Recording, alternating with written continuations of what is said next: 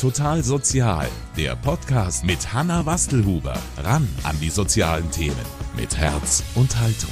Im Café vom Sozialdienst katholischer Frauen mitten in München klingt es nach drei Jahren Corona-Pause jetzt endlich wieder so.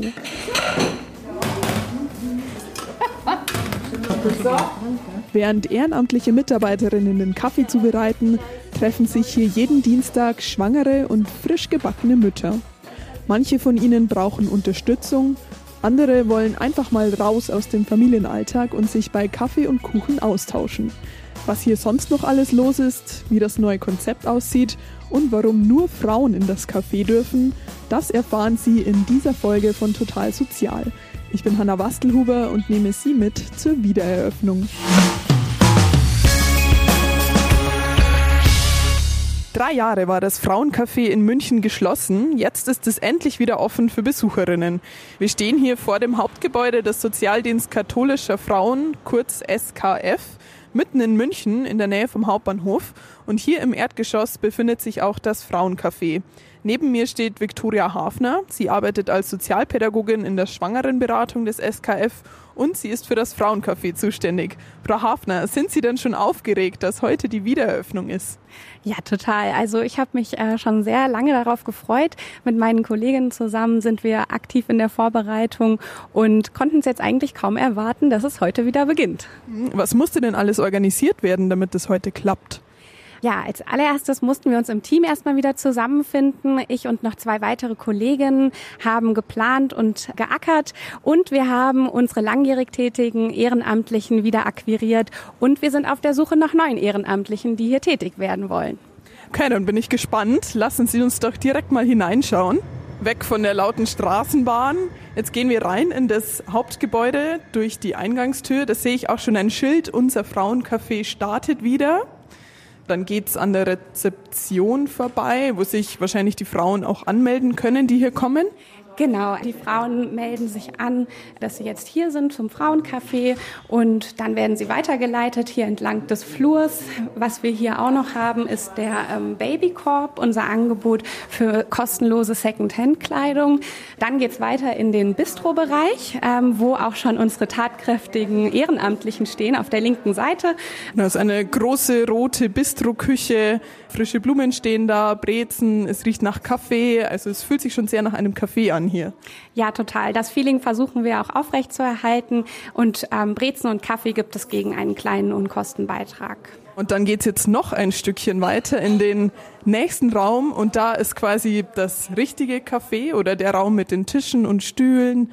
Ich sehe schon, da hinten ist eine Spielecke mit ganz viel Spielsachen für die kleinen Kinder bunte Lego, was zum Malen.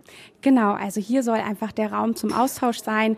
Ähm, wir haben auch eine extra Betreuung für die Kinder durch die Ehrenamtlichen, wo gespielt werden kann, gebastelt werden kann und einfach der Raum genutzt werden soll, um sich entspannt auszutauschen. Jetzt ist noch nicht so viel los. Äh, es läuft ja gerade alles erst an. Aber ab jetzt gibt's wieder jeden Dienstag hier Kaffee, Kuchen und Snacks, wie Sie schon gesagt haben. Wenn es dann wieder angelaufen ist, was passiert hier dann?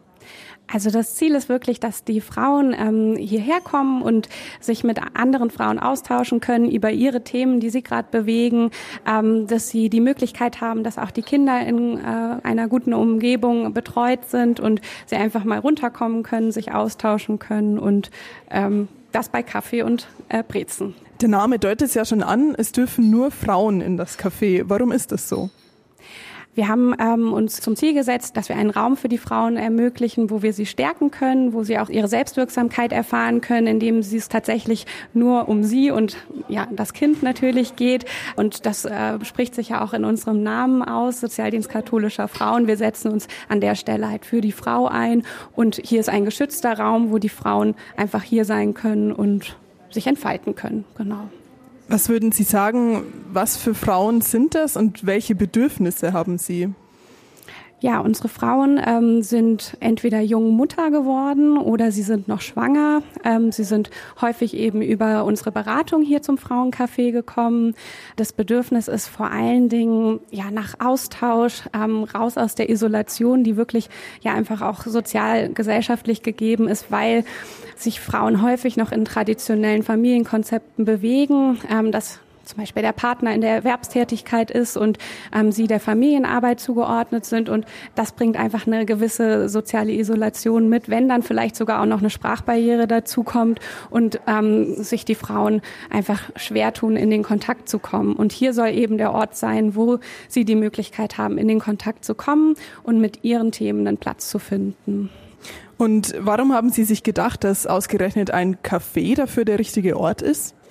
Also ein Café kennt ja jeder von uns. Das ist einfach ein Ort, wo man gerne hinkommt. Das ist ein, in dem Sinne ein niedrigschwelliges Angebot, wo einfach ungezwungener Austausch stattfinden kann. Es ist keine Beratungssituation und wir hoffen einfach, dass hier ähm, die Frauen ohne Scham hinkommen können und gerne sein möchten.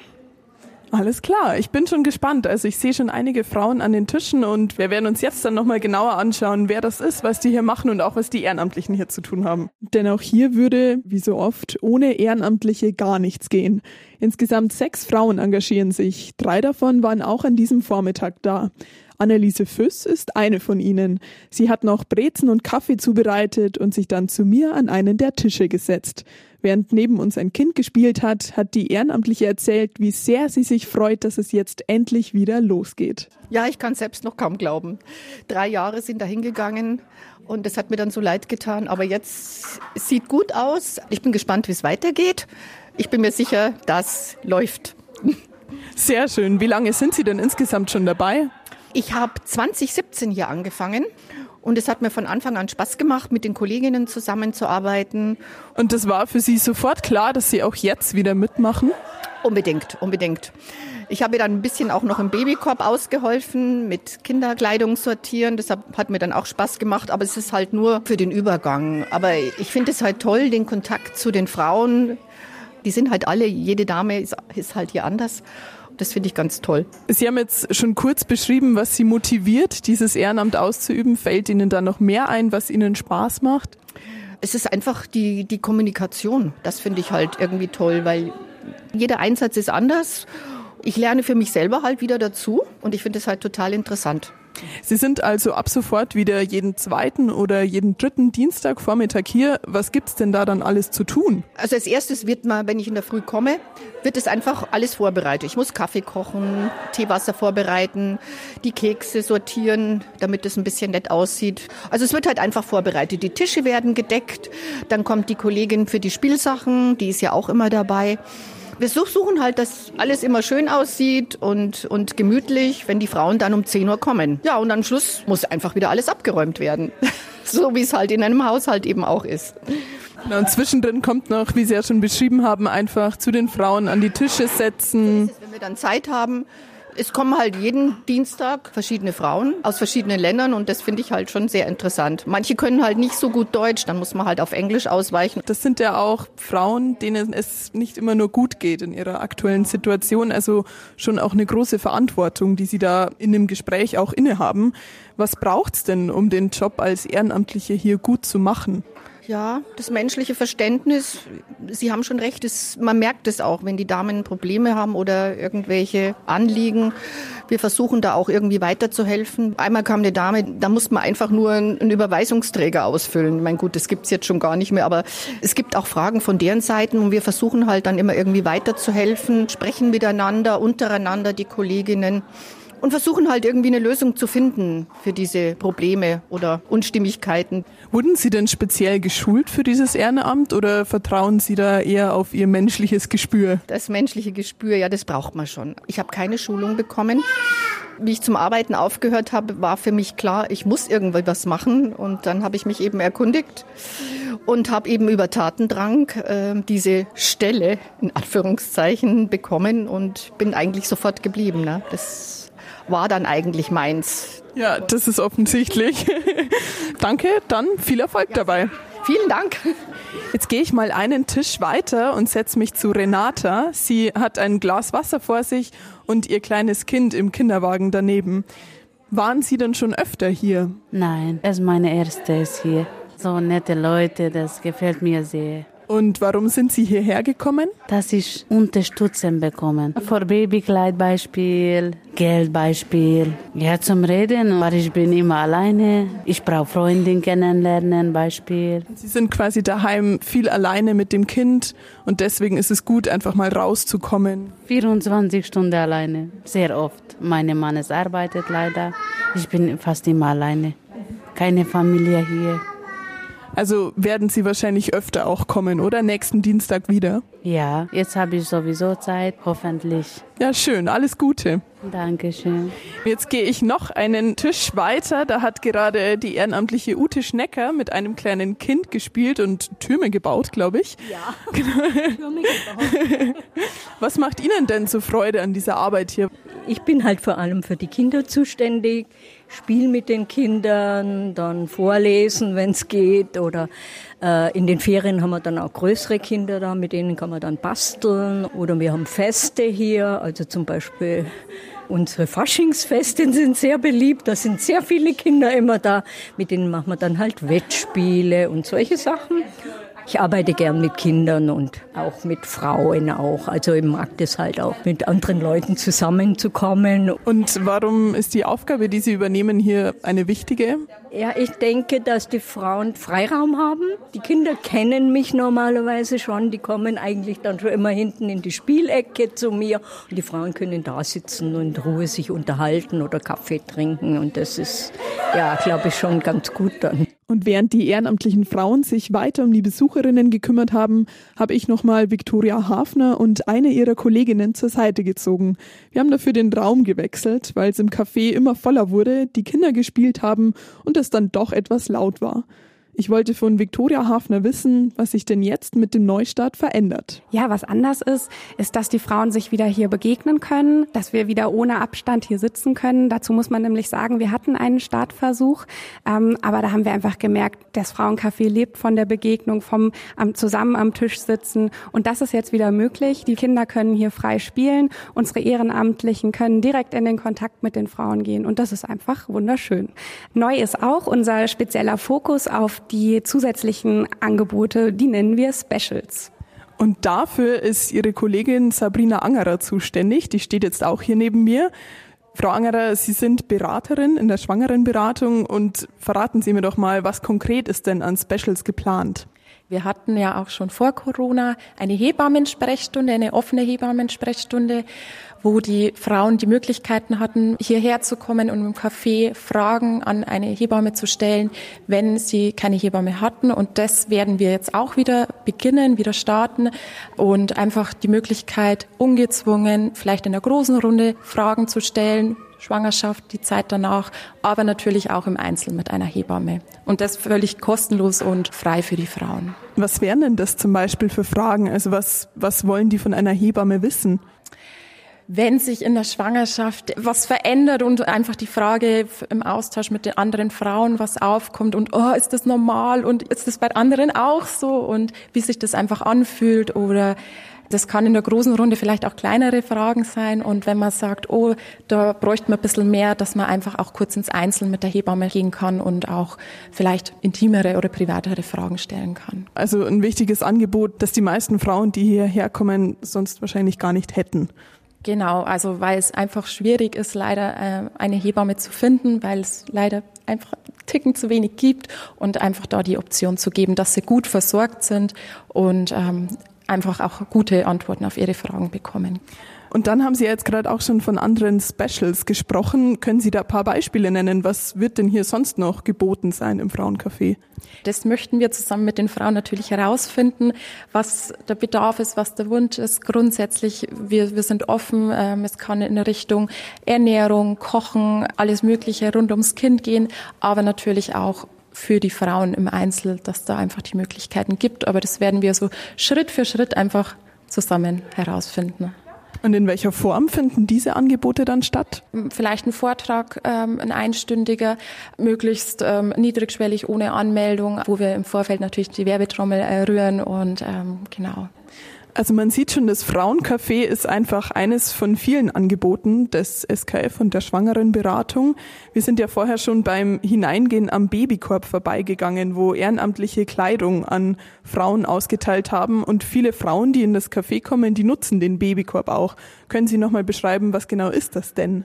Der Babykorb ist einfach die Möglichkeit für, für Klientinnen, ähm, kostenlos Secondhand-Babykleidung zu bekommen. Aktuell funktioniert es mit Termin, aber es ist dann trotzdem eine gute Möglichkeit, dass die Frauen die Zeit überbrücken können, im Frauencafé in Kontakt kommen können und ähm, in diesem Zuge auch Secondhand-Babykleidung abholen können. Frauencafé und Babykorb sind aber nur zwei von vielen Angeboten.